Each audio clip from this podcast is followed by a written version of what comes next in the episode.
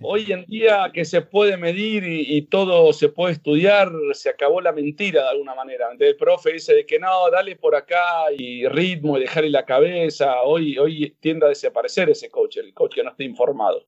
Sin duda los tiempos están cambiando y así también la forma en la que aprendemos, en la que nos capacitamos y hacemos las cosas.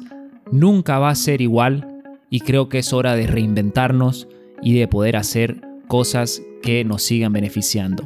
Nuestro invitado de hoy, Hernán Rey, nos va a contar sobre cómo él se ha podido capacitar en los años y también sobre nuevas iniciativas que él ha empezado para que justamente más personas se beneficien. Así que espero disfruten el episodio de hoy.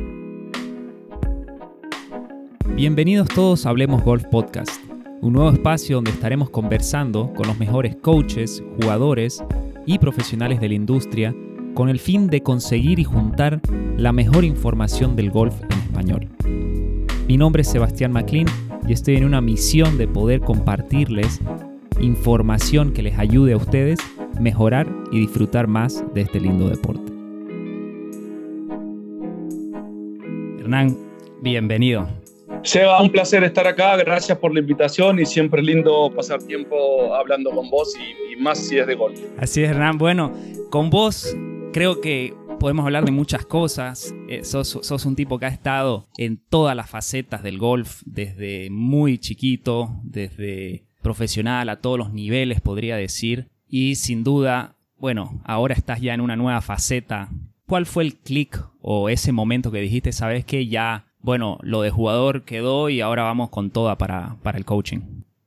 En el 2013, en el 2013 jugué todo el año del PGA Tour Latinoamérica, que no me fue mal, había salvado la tarjeta, pero ya me había cambiado un poco el chip. Yo tuve, tuve una lesión muy fea 2010 y 2011 que me hizo dejar de jugar y empecé con ESPN a comentar. Y ya ahí me empecé a capacitar, me empezó a dar curiosidad. Yo siempre fui de esos jugadores que salía a jugar el programa y le daba clase a todos los aficionados. y ya me había empezado a capacitar bastante, a leer muchos libros, a, ir a ver a coaches y preguntarle cómo enseñaban, a pagar una clase para, para ver qué enseñaba y después quedarme a verlos enseñar, hacer todas las preguntas. Siempre fui muy curioso algo creo que es clave para, para ser un buen coach. Y en ese 2013 es como que había nacido mi hija también, en el 2009, ya me costaba viajar. Te empezás a dar cuenta de que hay otras facetas que también creo que, que me gustaban y que, y que empezaron a salir bien. O sea, lo de bien cada vez salía mejor, con la enseñanza me iba bien, entonces fue un poco, se fue dando, o sea, fue una combinación de cosas, se va fue. ¿Y, ¿Y vos crees o le darías mucho crédito a lo que haces hoy como coach, todo el tiempo que pasaste como jugador y el aprendizaje que tuviste de ese lado?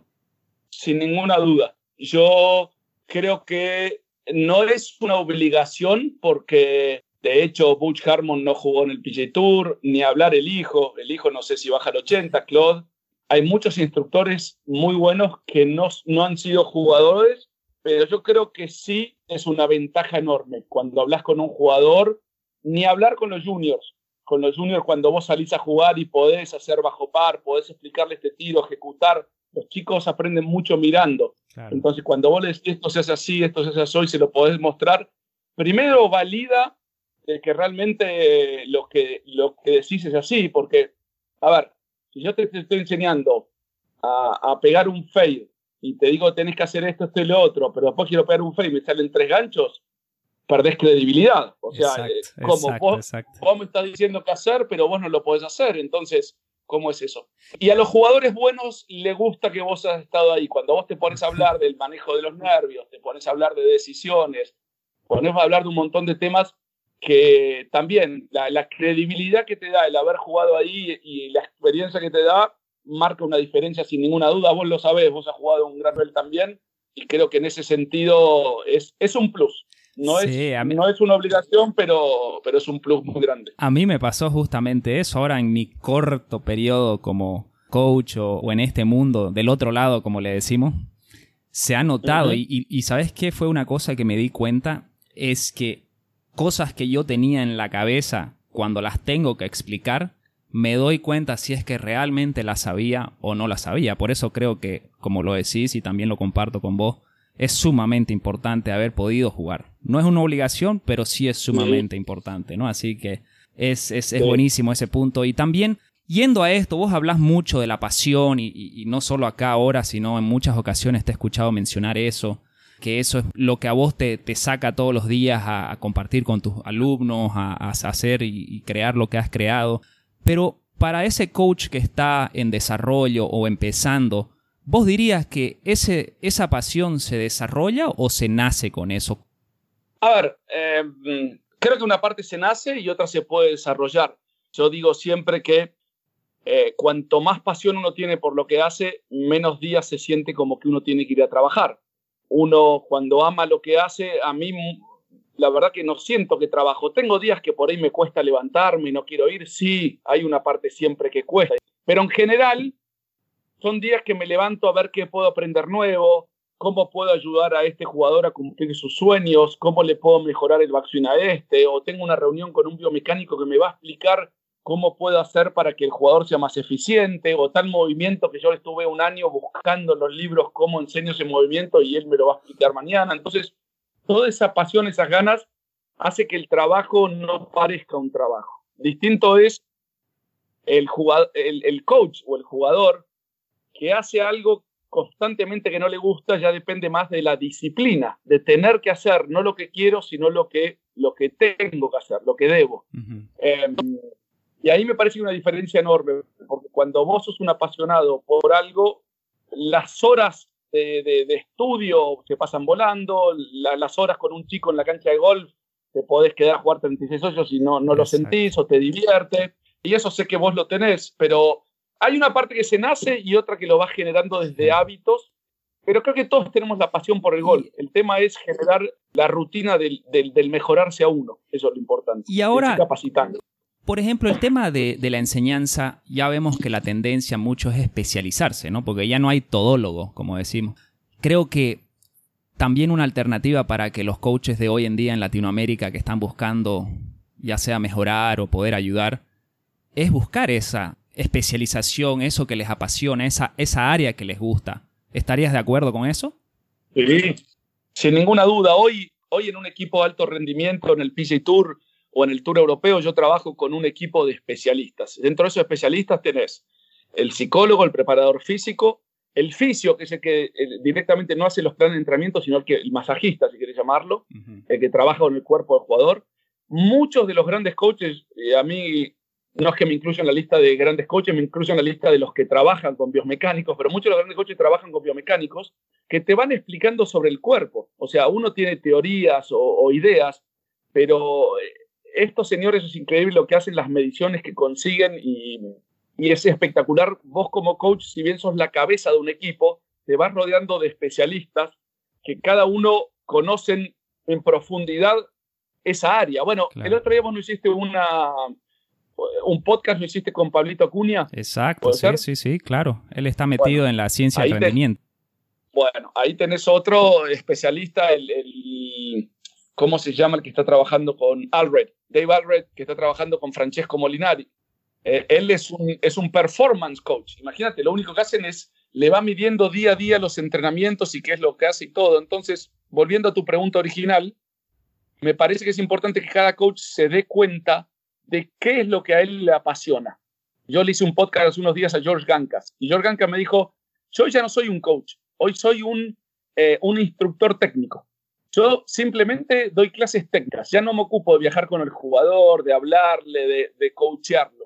Simplemente doy opiniones técnicas. Hmm, ¿Entendés? Entonces cada uno, se, cada uno se va metiendo en lo, que, en lo que más le apasiona. Por ahí, yo tengo especialistas en la academia que son especialistas de campo.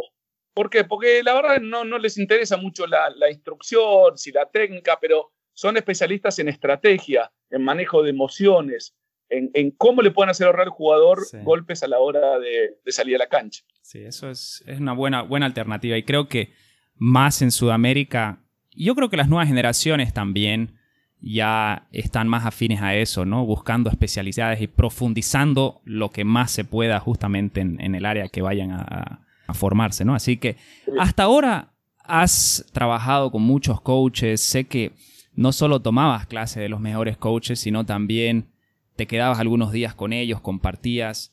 Y no solo eso, sino mm. también como jugador tuviste muchos coaches en tu carrera. ¿Algún, alguna, ¿Alguno de ellos o algún recuerdo, algún momento que, haya, que, que se te venga a la mente, que te haya marcado y que haya impactado la forma en que enseñas ahora? Uf, la verdad que cada, cada instructor, una vez que empezás a entender de swing, cada instructor tiene su estilo, ¿no? Eh, tenés un John Foley que no para de hablar con una energía súper... Nada, cada tiro hay una opinión, un gran presentador, un personaje que se viste todo perfectito todos los días. Después tenés por otro lado Mike Adams, que es súper introvertido, ese medio genio que piensa para adentro y que no comunica nada y que no te mira, no hace contacto visual mientras habla con vos. Cada uno, creo que lo importante es terminar siendo vos. De eso sí me di cuenta, que cada uno está seguro de quién es él, de que no hay una verdad. Mucho eso no quiere decir, no, mira, George Gancas presenta así, yo tengo que ser un personaje también. No, vos tenés que ser quien sos vos. Esa es la clave.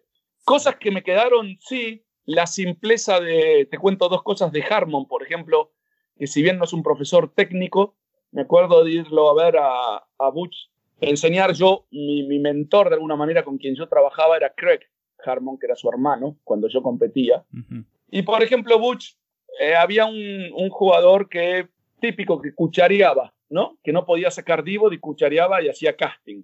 Que no tocaba el piso y le daba unos filazos y no hacía casting. Y yo mientras estaba con un amigo que fuimos a ver ese, ese día o esos días a pasar ahí con Butch, yo decía, bueno, tiene que mantener la muñeca más en flexión, mantener el peso más en la izquierda, tiene que tener más movimiento lateral para cubrir la pelota. Llegó Butch, yo estaba atento a ver qué le decía, porque el típico amateur agarró y le dijo, lo miró cinco pelotas, le dice, pegás este tiro, sí, no sacas divot nunca, no, agregás loft, no perdiste distancia, blum, Ahora le dijo, mira, levanta el palo y ponelo 20 centímetros atrás y 10 centímetros arriba. O sea, el palo ya en el aire, ¿se entiende? Atrás de la pelota. Sí, sí, sí. El jugador lo puso ahí atrás y le dijo, ahora pegale. Claro, al haber arrancado 20 centímetros atrás, el jugador en cuanto levantó el palo le mandó con las manos para adelante para asegurarse de llegar a la pelota a hacer contacto. Sacó un divot de, no sé, 10 centímetros, ángulo de ataque de 10 para abajo, la muñeca se mantuvo en flexión. O sea, la simpleza de la enseñanza le dijo, ¿qué sentiste ahí? Y el jugador le dijo, sentí esto, esto, esto, y bueno, repetí esa sensación. Claro.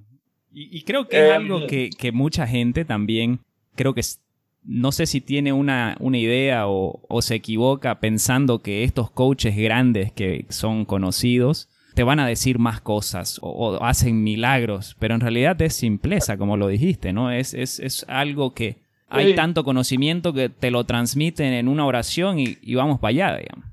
Entonces... Sí, ahí está, ahí está el, Lo que pasa es que para, para poder simplificar, como digo yo, tenés que entender el todo, sino cómo simplificas algo que no entendés. Exacto. Eso es número uno. Bien, Butch sabía que el jugador este necesitaba ante la flexión y todo. Ahora, hay una frase que él usaba mucho, el hermano, en realidad Craig, que me decía, si no lo entiende un nene de 10 años, lo estás explicando muy complicado. Hoy también, con todo el conocimiento, si yo a ese jugador le digo que no está usando las fuerzas del suelo correctamente porque las presiones no las está usando con esto y tiene que mantener más flexión en la muñeca para producir un ángulo de ataque más descendente y de esa manera crear un loft dinámico que, o sea, el, eh, quizás se va y dice, che, ¿cómo sabe, Hernán? Eh? Bárbaro, ¿mejoraste? No, no entendí nada. ¿Se entiende? Así es. Eh, ahora, también no es lo mismo si viene un ingeniero, porque también hay que acomodarse, el, el buen coach, como el buen Caddy, se acomoda al jugador. Entonces, yo llego a alguien que viene a tomar clase y le pregunto qué hace, me dice soy ingeniero y me empieza a preguntar sobre los ángulos y cosas, bueno, por ahí a ese jugador le tengo que explicar todo para que compre la idea y la entienda, la interprete y después la pueda cambiar. Eh, viene otro y me dice que pinta o viene, no sé, a entrenar eh, el Pigu Romero, un jugador súper intuitivo, que no quiere saber el por qué, que hay que explicarle. Quizás le muevo el palo y le digo, sentí esto nomás. ¿entendés? Ya con eso él agarra esa sensación. Entonces, eso se va adaptando. Pero volviendo a lo que me preguntabas, me quedó esa simpleza de Harmon y después el manejo del jugador. Y ahí el tipo sí en el coaching, que es un fenómeno. Atrás de ese señor vino un profesional que se puso a tirar pelotas y Butch le decía que ya trabaje en esto y no le salía. Y no le salía y pegaba muy mal. Entonces se empezó a frustrar. ¿Viste cuando te pones incómodo vos que estás ahí, que si no, no, no, no, no, le está pegando en lo que está diciendo? Igual decís, no puede ser el coach número uno de la historia. Está bueno ver eso también, que el mismo coach no, no, no va. Y probaba y probaba y no, y le buscaba otra cosa y no. Entonces en un momento el jugador ya estaba frustrado. estaba con esa actitud que no importa lo que diga, no iba a salir, pero por la actitud que tenía, ¿entiendes? Porque había un muy negativo. Sí, sí, sí. Entonces, en cuanto le erró la pelota, lo, lo sacó un minuto, le puso una mano el hombro, le digo, vos sabés que me pasó algo muy parecido así. Esto mismo trabajamos con Greg Norman antes de que él llegue a ser número uno del mundo. Él venía de un mal momento, estaba muy impaciente, le empezó a contar toda la historia. Tardó 15 minutos en contarle que Greg Norman en el 94 tuvo que hacer un cambio muy similar a este y la misma frustración tenés vos. Me, ahora, ¿sabes por qué me llamó la atención y me di cuenta que Norman iba a volver a ser número uno del mundo? Dice, porque después de ese enojo, es como que él descargó, me le contaba, ¿no? descargó y después de ese enojo se metió en esta burbuja de concentración en donde no importa si le pegaba bien o mal, empezó a hacer lo que yo le pedía. Dijo, ¿sabes qué? Listo. ¿Vos querés que haga eso? Yo voy a hacer eso por más que le erre. qué genio. Coach, psicólogo, y le contó esa historia. A los tres minutos el otro jugador estaba haciendo lo que él le pedía sin quejarse ni un tiro y metido en la burbuja. Entonces, mucho, mucho de eso vas aprendiendo, el manejo de la clase y del jugador. Exacto. No, muy increíble. Así como, como acabas de mencionar, las diferentes maneras en que cada coach enseña y va buscando su, su propio estilo, sus propios gustos. También me imagino que, ya pasando al otro lado, el hacer el de coaching a diferentes jugadores, ¿no? Porque muchos coaches oh. se deben preguntar y se deben afrontar a esta situación bastante seguido, especialmente si quieren coachear desde el nivel más alto hasta tener escuelas, ¿no? Vos has estado con jugadores PJ Tour, European Tours, eh, a varios ahí amigos, ahí Zanotti, está Brandon Stone, muchos jugadores, pero también estás lidiando con jugadores niños en tu escuela. Entonces, ¿vos qué creerías que son las variaciones entre entrenar un jugador de Tour, un jugador amateur y un jugador junior, ¿no? A ver, desde el manejo personal, uno pasa más tiempo con el jugador de tour. A veces son jugadores que tienen un, grado de exigencia muy alto. A veces le hace falta un golpe de perspectiva porque por momentos todo está mal en el mundo y son por ahí chicos que tienen menos de 30 años, que tienen millones en el bolso, que están jugando al golf en las mejores canchas del mundo por bolsa de 6 millones todos los días. Entonces, tan mala la vida no puede ser. Pero no deja de ser de persona a persona, sea un niño, sea un, profesional o sea un amateur, esa es la parte humana y es la parte que uno tiene de, coaching, de psicólogo y donde es muy importante capacitarse también, porque hay cosas que es como todo, hay personas que tienen carisma y personas que saben qué decir en qué momento, pero hay otra parte que se enseña y que se aprende. Yo no me voy a olvidar nunca me voy por otro lado y ahora te cuento la diferencia que veo en la técnica en esos tres, me acordar, pero a mí una gran enseñanza fue, yo, ¿sabés quién es John Sutcliffe de ESPN? Sí, sí, sí, claro. John es reportero de campo hace 20, 25 años, para mí un talentoso, que yo decía, qué naturalidad, cómo, qué fácil lo hace, ¿no? Yo empezaba en ESPN hace 10 años y decía, John, dame un consejo de esto, lo otro. Y un día pasé por su cuarto, y íbamos a ir a comer, y cuando estoy llegando escucho adentro la voz de él, que bla, bla, bla, bla, Entonces, golpeo, me dice, pasa. Y cuando entro está delante del espejo haciendo la entrevista, practicando la entrevista.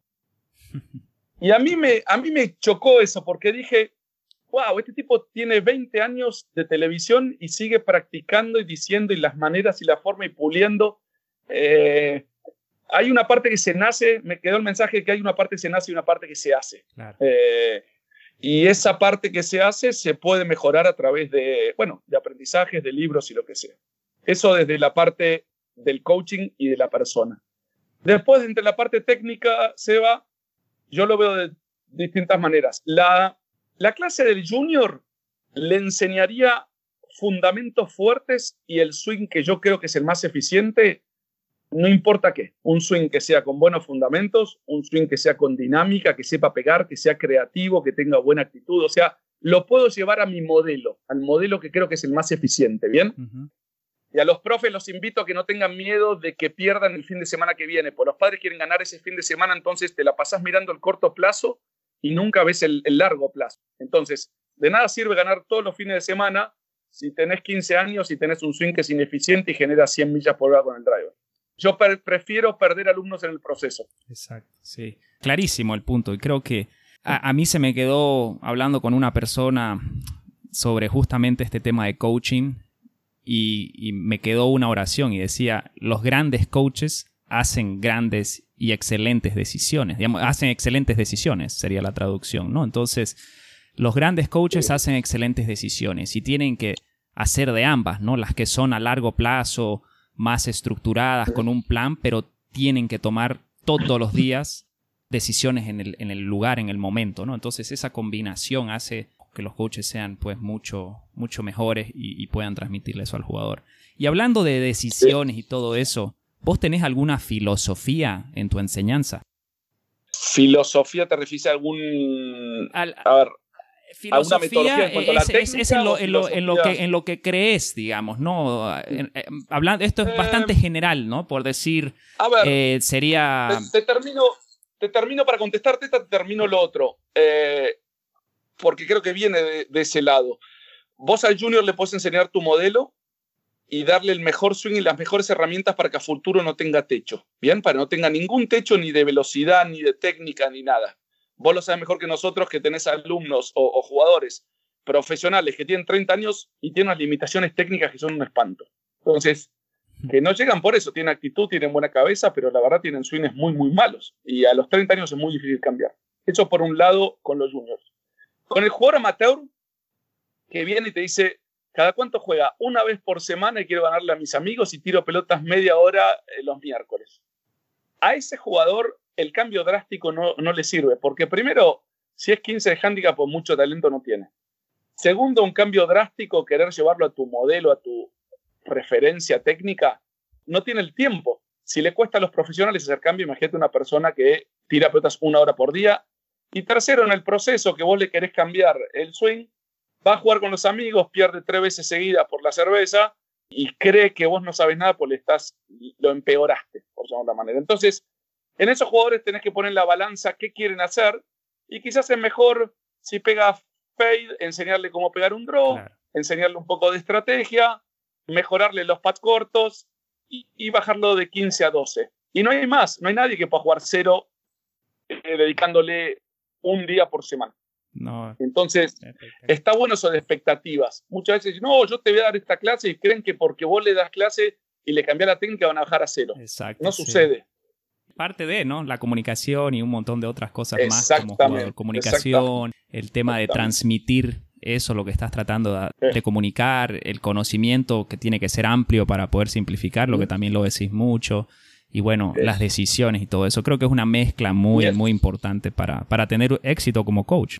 Ya pasando a otro tema, creo que en mi corta carrera como coach me he podido dar cuenta sobre un problema muy grande que existe y es que me ha dificultado encontrar buena información en español. Entonces me sorprendió que no había casi nada. Y toda la información, hay tanta información muy buena, pero estaba en inglés. Y ahí dije yo, wow, realmente hay muy buena información, pero si alguien que no tiene la posibilidad de hablar inglés realmente se está perdiendo de esto. Y, gracias a, eso, esa fue que nació esta iniciativa del podcast para que pueda haber mucha más información, pero en español. Y creo que me voy a tomar mi tiempo en esto porque realmente vale la pena aplaudir esta iniciativa que vos y Matías Anselmo han tenido en, en crear esta certificación que ahora está disponible online para toda la gente que habla español, que quiere mejorar y realmente eso es lo que necesitamos, más de ese tipo de información en donde todos nosotros estemos compartiendo y pudiendo beneficiarnos. Así que de verdad, Hernán y Mati, si está escuchando en algún momento, felicitarlos y agradecerles por compartir eso, porque dejas el ego a un lado para el beneficio en común. Y ahora, respecto a eso, también preguntarte cómo nació este proyecto. Bueno, de la misma manera me pasó lo mismo te pasó a vos y agradezco esas palabras, significan mucho, sobre todo viniendo de un, de un colega y de un amigo. Me pasó lo mismo cuando empecé a enseñar. Encontré, como te dije, yo había leído más de 200 libros en inglés. Eh, empecé a estudiar con todos los videos y, de estos coaches que yo podía aprender. Y empecé a bajarlo con cada uno que venía, no quería olvidarme lo que había aprendido. Entonces empezaba a ponerlo todo en la computadora. Me pasaba toda la noche escribiendo y bajando todas las ideas que había anotado y no quería olvidarme de nada.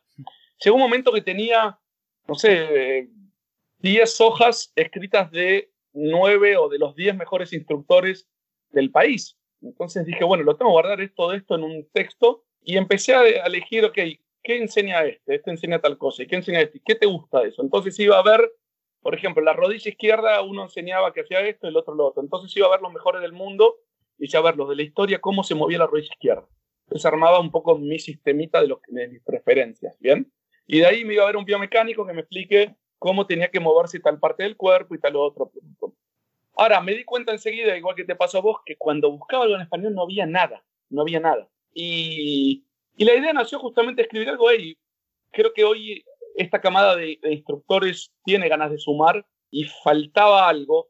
Simplemente lo que hice fue pulirlo, bajar toda esa información a, papel. Me llevó dos años, o nos llevó dos años con Matías hacer esta presentación. Eh, dos años, qué loco, muy bueno. La verdad que sí, sí, porque mucha, mucha info, también difícil bajarlo, escribirlo a un, eh, un material que sea bueno a la hora de leer, que sea fácil, que les dé información a los coaches. Y la verdad que abarca, son 16 capítulos, abarca desde psicología, estrategia, obviamente los fundamentos técnicos, el uso de la fuerza del suelo, Está, la gente de Trackman nos, nos dio el apoyo para poder poner eh, la explicación de los números de Trackman. No, no solamente, no es que hace falta tener el Trackman, pero el Trackman nos ha explicado tanto de vuelos de pelota y de lo que sucede con el palo, que como instructor es casi una necesidad entender los vuelos de la pelota. Claro. Porque a la larga, vos, vos me preguntabas hace un rato de la filosofía. Mi filosofía es que uno no termina corrigiendo un swing, uno no termina corrigiendo un vuelo de pelota. Entonces, la tercera clase que no te mencioné era la del profesional de alto rendimiento, en el cual vos ya tenés un swing armado y lo que haces es pulirlo. ¿Se entiende? Tenés el amateur de club, tenés el junior que lo armás como querés y tenés el profesional que ya te llega y decís, bueno, este ya hace 70.5 de promedio, ¿cómo lo llevo a 69.9? Claro, y, y, ahí empezás al revés, empezás con un vuelo de pelota, yo juego al face, me gusta errar por la derecha, pero cuando se me da vuelta ya me agarra miedo y no puedo jugar porque me cambia la estrategia. Ahora, ahora me aparece la a la izquierda y no puedo jugar. Bueno, ¿por qué sucede a la izquierda? Y porque te mueves lateral, esto te inclina la columna, te hace, no sé, eh, tener que encuadrar la cara del palo con las manos y bla, bla, bla. Entonces, no, y, pero es importante, pero es importante, perdón, es importante las explicar que el vuelo de la pelota, esa parte está explicada en Trackman, pero la certificación involucra 16 temas distintos y entre ellos drills de cómo llevar toda esa teoría, la práctica, que eso para los profes es fundamental también. Sí, no, y está buenísimo que todo este conocimiento que has tenido con los años lo estés compartiendo ahí, ¿no? De verdad que es muy valioso, es, algo que sin duda va a tener un efecto muy positivo en la región para los profesionales y que puedan capacitarse, ¿no? Así que me dijiste ya, justamente te iba a preguntar eso, ¿no? Que qué contiene y cómo está estructurada la certificación y según lo que mencionas está bastante variada. Y hablando ya de la práctica, porque obviamente la teoría es exponerse a información, pero una cosa es saberla y, poderla explicar y hacerla, ¿no? Entonces, ¿también está incluido todo lo que es cómo llevar esto a la práctica? Sí, es, a ver, está explicado bien didáctico. Vos, esto se hace totalmente online. Vos compras la certificación, te llega vía un texto en la computadora, son 300 hojas el texto, pero cada capítulo, que son 16 como te dije, cada capítulo, mientras vos vas leyendo y viendo las fotos, viene con un video mío en el cual te presento ese capítulo. ¿Bien? Entonces es bien didáctico. Cuando terminas ese primer capítulo, das un examen de 6, 8 preguntas para asegurarnos que conozcas el material o que aprendiste el material, que tienes una idea clara. Vas, vas pasando, bueno, juego corto, eh, fitness, el pattern, como te digo, te puedo nombrar los 16 capítulos, pero hay uno, hay uno que se llama Los Nueve Pasos, que ya sabrá, vos sabés cuáles son, pero que le explicamos a los coaches cuando filmas a alguien cuáles son las líneas que debes en cada paso del swing. Si bien el swing es continuo y es dinámico, eh, cuando vos frenás en una posición, qué líneas dibujamos y qué querés buscar en cada jugador, ¿ok? Cuando, en cada paso del swing. Y el último son, tenemos casi 40 drills, que es, como decías vos, cómo llevar todo este material a la práctica, porque yo puedo saber mucho, pero si no lo puedo enseñar, de nada sirve. Entonces, a los coaches, es el que más le gusta a los coaches, porque es, ok, entendí todo esto, ahora tengo al alumno enfrente, ¿cómo se lo enseño? Exacto, no, excelente. Se, se, escucha que está completa y espero pronto poder hacerla. Realmente me, me intriga mucho porque te conozco hace años y, bueno, tu mente es una, una caja llena de, información y, seguramente va a ser algo, una experiencia similar a eso, ¿no? Así que de verdad que eso está por seguro que, se va a hacer. Y Hablando ya de la certificación en sí, ¿quién puede acceder a esta certificación? ¿A quién se la recomendarías? Eh, un poquito hablarnos de eso. En realidad está apuntada a coaches, instructores y a federaciones o clubs, pero te vas a sorprender que hay mucha gente muy apasionada, mismo aficionados que la han comprado, simplemente porque quieren entender bien qué es lo que pasa del swing. Yo creo que ahora está cambiando porque es la época de la información. Creo que los coaches ahora empezaron todos a tener que entender. Ya no existe el bueno, hace esto porque sí. Hoy tenés que entender por qué se hacen los cambios. Pero hay mucha gente interesada en, aprender y en entender. Eh, así que la, puedo decir que va para cualquier, para cualquier golfista apasionado por entender el swing de golf y el, y el golf en general, porque esto habla de estrategia, hay un montón de cosas, psicología, es bien completa. Pero nosotros la apuntamos a instructores, a coaches, a clubs que quieran capacitar a sus instructores y a federaciones que quieran hacer un trabajo buenísimo, buenísimo. Eso, eso, es muy bueno para, para que la gente sepa quiénes pueden acceder, cómo y todo eso. Me imagino que eso se hace a través directamente de la página web, ¿no?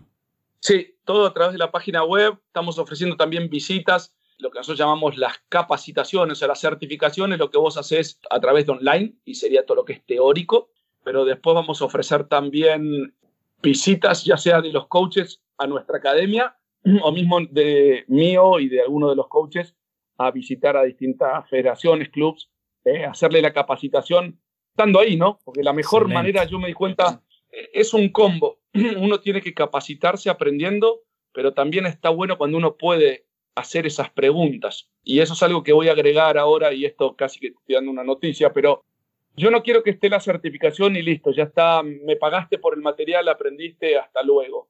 Vamos a hacer una página en donde quizás con todos los certificados hagamos reuniones vía Zoom, en donde ellos puedan hacer sus preguntas y nosotros podamos contestárselas, en donde sienta que hay un apoyo quizás en la manera, por ejemplo, capacitarlos en cómo, en cómo vestirse, en cómo presentar. Hay muchos coaches que, que, les cuesta presentar, que conocen material, pero por ahí son tímidos o, o no se expresan de la manera correcta. Me parece que todo ese seguimiento está muy bueno. Tener un mapa donde, donde indique dónde están los coaches eh, certificados, porque también está bueno que los clubs, que los clubs a la hora de ir a buscar un empleado o un profesional sepan quién se diferenció o quién, tiene el conocimiento y quién no. Cosa que hasta hoy, hasta hoy era lo mismo. Nadie sabía quién trabaja con qué o qué conocimiento. Crear una comunidad, una comunidad que, que, esté, que esté hablando el mismo idioma y creo que eso es muy importante, lo que, lo que estás diciendo, esta iniciativa muy, muy buena de, juntar y, tener a esta gente continuamente juntándose, ya sea virtual y, conversando de diferentes temas, porque al final que todos compartamos entre todos nuestras experiencias, eso nos va a enriquecer a todos nosotros y todos vamos a ganar. Así que para adelante con eso. Ya tiene que cambiar ese dogma ese de que yo, yo sé todo y yo, yo tengo que hacerlo y, si alguien lo va a copiar me lo está quitando. No. Si, si, si, sacamos mejores jugadores, mejores vamos a hacer todos y más trabajo vamos a tener todos porque el golf va a ser exitoso. Así que sin duda, de verdad, para aplaudir todo el trabajo ese de la certificación que hicieron ustedes y bueno, espero que les siga yendo súper bien y cada vez haya más profesionales con eso. Ahora, volviendo al tema de la técnica en específico, ¿vos tenés alguna preferencia o alguna característica que es imprescindible en el swing? Sí. Yo, lo que me inspiró a mí a la, a la manera o a la teoría que tengo es copiar lo que hacen todos los grandes jugadores. O sea, es separar cuáles son las variables que se repiten y esas enseñarlas sí o sí. O sea, ahí no tengo flexibilidad. Pero entender todas las otras variables, combos o matchups que funcionaron o que funcionan los mejores jugadores del mundo. Entonces, cuando vos agarrás en el PJ Tour y ves que eh, el, yo lo llamo el 90 y más, si para mí el más del 90%, 95% del tour lo hace de una manera, eso pasa a ser casi una necesidad en un swing o un, una verdad en mi método, si quieres llamarlo. Claro. Entonces, cuando vos ves que todos tienen un pivot relativamente centrado, que tienen todos un, un pivot, una inclinación de hombros y de cadera de tantos grados, cuando ves que todos cargan en la rodilla, en la pierna derecha la presión, yendo en el siendo cosas básicas, ¿no? Claro, claro, sí, sí. Em, un pivot profundo, un pino con buenas inclinaciones, un giro de cadera profundo, porque muchas veces a nosotros nos enseñaban el veneno de los 90 de resistir el giro de la cadera. Uh. Empezás a ver el movimiento de presiones, cómo se mueven, el uso del suelo, de qué manera utilizan el suelo los mejores jugadores, empezás a ver obviamente con los hierros que en el impacto las manos están por delante de, la pelota, empezás a ver, qué sé yo, la aducción del brazo izquierdo en la transición, me voy a poner, no me voy a poner técnico, pero mi sistema es repetir todo lo que hacen los buenos jugadores y después entender cuáles son las combinaciones que funcionan. Por ejemplo, Rory McElroy, justo hoy estaba haciendo un video de él. Rory McElroy juega con un grip fuerte de mano izquierda, pero para mantener la cara del palo relativamente encuadrada, la muñeca tiene que estar en extensión o con ángulo en el tope. ¿Bien?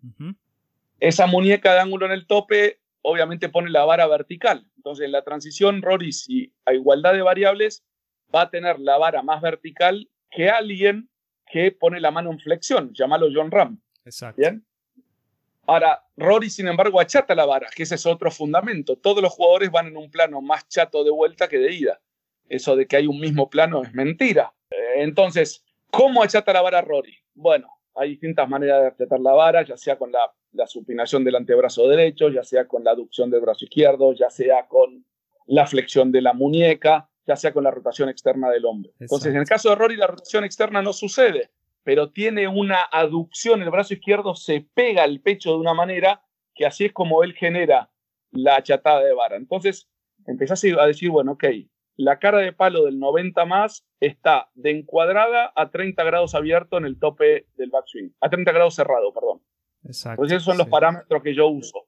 Ahí, achatada de vara, bueno, perfecto. ¿Cómo achatan? Y ahí está esta variable, esta variable, esta variable, esta variable. Perfecto. ¿Cuál utiliza cada jugador? Empiezo a entender qué combinaciones hay. Entonces, lo mismo pasa con el grip.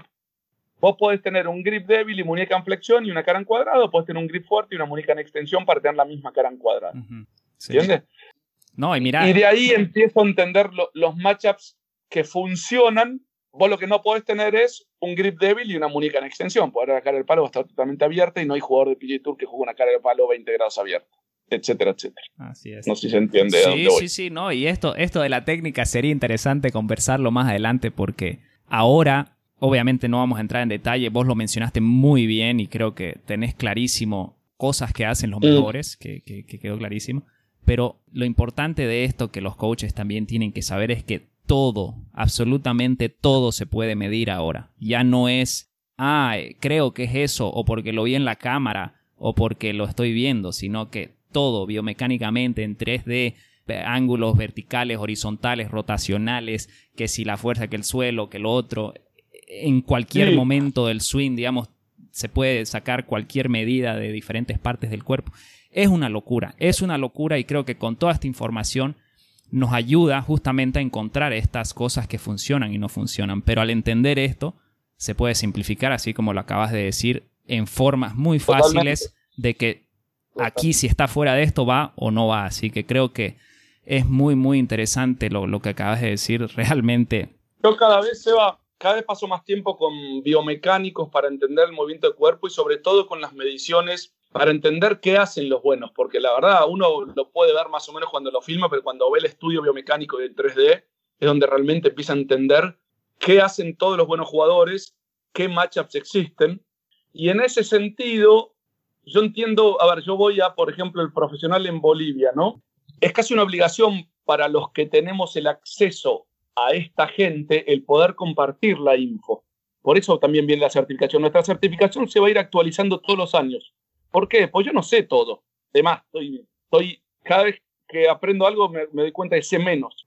Pero es una obligación, la actualización va a ir anualmente para yo seguir informando a todos los instructores sobre lo nuevo que voy aprendiendo. Y a veces no es que cambie la información, sino que al poder medir podemos profundizar esa información. Exacto, exacto. Y, y esa es la manera, lo que decías vos, el poder compartir con esa gente que de repente el profe en Bolivia, en Perú, en Argentina, donde sea, y decir, bueno, no tengo que vivir en Estados Unidos, no tengo que irme a, no sé, a pagarle a Dr. Bull una fortuna para poder aprender cómo se mueve el cuerpo. Creo que es nuestra responsabilidad de los que estamos ahí poder compartir esta información.